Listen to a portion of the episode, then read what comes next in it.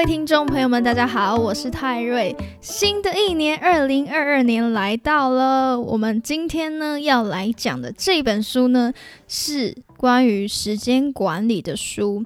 那这本书叫做《五种时间重建人生的秩序》。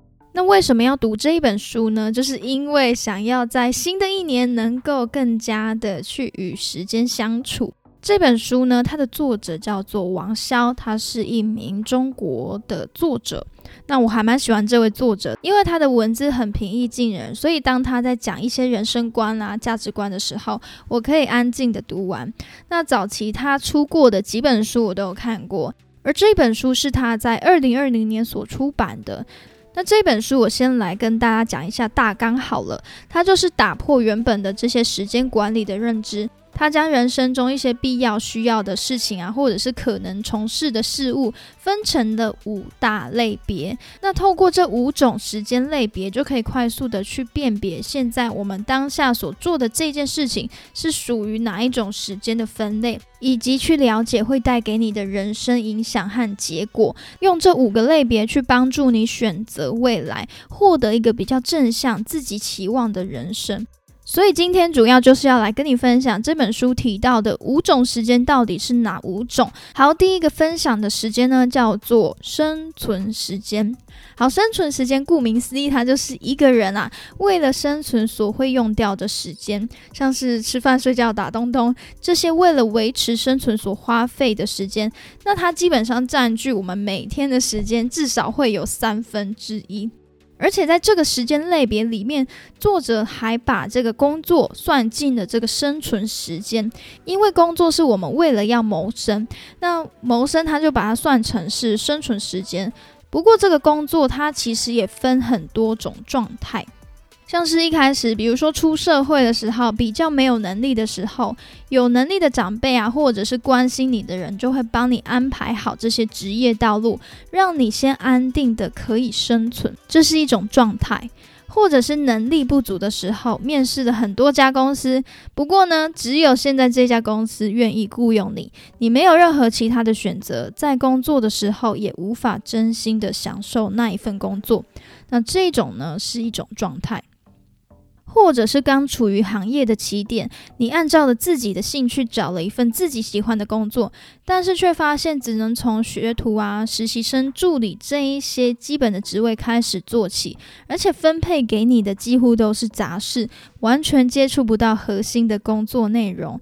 工作久了还是没有帮你升迁，或者是呢，等到两三年升迁之后，你的能力终于被看到了。但是你接受了更大的挑战，但是呢，明明是自己的选择，却又感到如此的被动与痛苦。好，以上呢，这些都是可能遇到的工作状态。那这些呢，都是处于生存时间。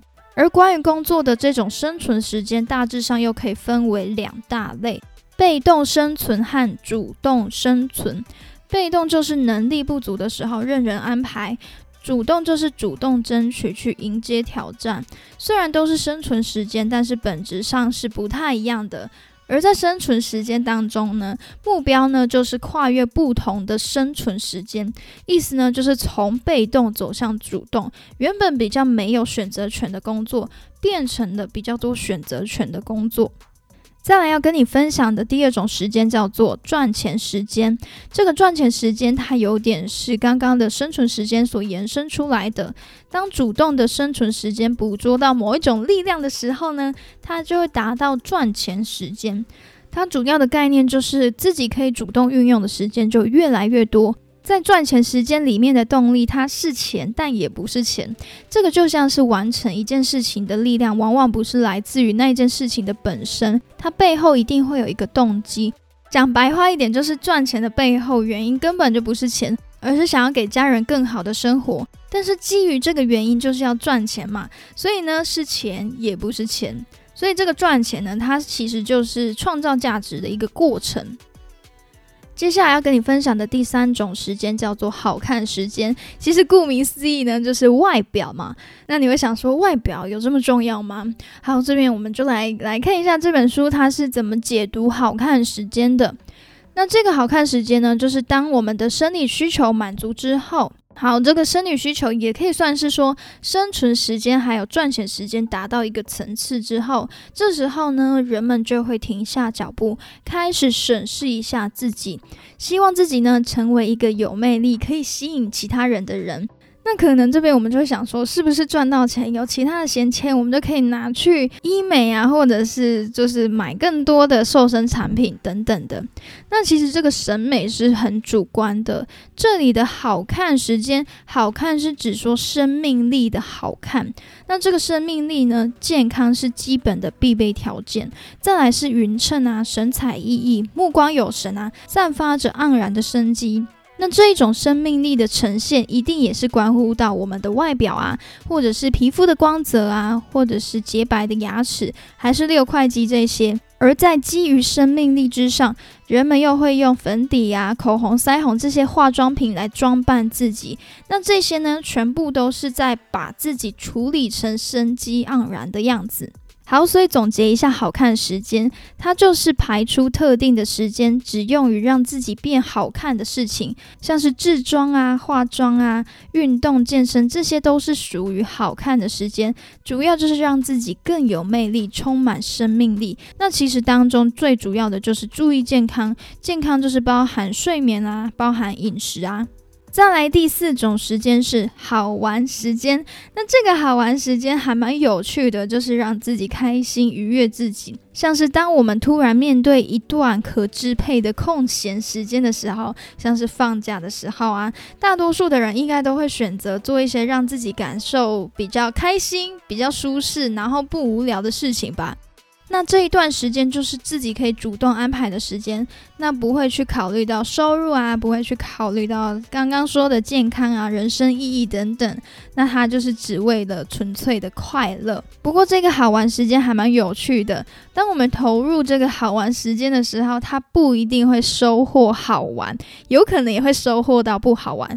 像是花时间在一部电影上面，结果看到后来发现说是一部烂片，原本期待收获。觉得好玩的心态就会变成了失望，所以好玩时间的投入是需要一点风险的。不过呢，透过这些经验，我们也才知道说，下一次的好玩时间可以拿来做什么真正会好玩的事情。那在好玩的时间里面呢，可以没有任何的规划，只是心安理得的去寻求放松，还有娱乐自己。那每个人的好玩定义都不太相同。因为每一个人的兴趣都不太一样，那如果你也不知道你自己有什么兴趣的话呢，我们可以先坐下来好好想想。我们可以先将想要从事的事情列出清单，然后呢，主要呢会有两大类，一个是体验清单，一个是创造清单。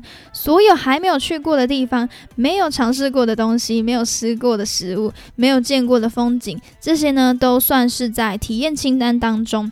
那这个体验清单，他们的特点就是只要到达那个地理位置，基本上就可以去完成那一件事情。像是去南极看企鹅啊，北欧看极光，台东坐热气球，去宜兰跳伞之类的。那这些呢，都是只要到了那边，就可以由专业人士带领，就可以体验完成的。而创造清单是从事之后，可能会有不可预期的收获出现。像是跑完一场马拉松啊，或者是学会单板滑雪、练出马甲线这一些的，那这些呢都会将你推向另外一个高度，让你更投入、更持久、更欲罢不能。再来，最后要跟你分享的这个时间叫做心流时间。这个心流时间是五种时间的核心。那这个心流呢，基本上呢，他就是感觉自己完全在为这件事情努力。然后呢，我们在做这件事情的时候呢，时光飞逝，自己的每一个动作啊，每一个想法，都像行云流水一般的发生，全神的灌注，所有的能力都被发挥到极致。那以上呢，就是指说一个人对于某项有难度的活动投入的这种状态，就是称之为心流。透过高度专注力呢，以及强烈的动机去完成艰难的任务，那这个心流呢，会让人有活在当下的体验。这个心流时间可以让你，也许在多年之后，你回忆起来，有这么几年，你曾经全力的去做过一件事情，同时呢，也获得了无与伦比的感受。你怀念那样的岁月，也怀念那样的自己。那在了解完五种时间之后，就会来到一个打量时间的全新视角。那某一件事情呢，它其实也可以包含多种不同的时间。像是我在写程式的时候，都会很投入，所以写程式对我来说，它算是赚钱的时间，那也是心流的时间。但是对于其他不熟悉程式的人来说，如果老板叫他写程式的话，那可能呢就变成了被动的生存时间。所以明明都是写成是同一件事情，但是也不能套用其他人所定义的时间分类。好，以上呢，新的一年可以用全新的视角来安排时间，而不同时间分类的投入多寡，都会影响日后的成果。那主要还是要先确认一下未来想要成为怎样的人。先拟定一个大的目标，然后再依照那个目标去灌溉相对应的时间分类。好，不管是在工作上啊、家庭中，还是另外一半，或者是自己的内在跟自己的外表。新的一年，祝大家能够平安顺利的达到想要的成果。我是泰瑞，欢迎 follow 我的频道，或者是追踪我的 IG。我们下次再见，拜拜。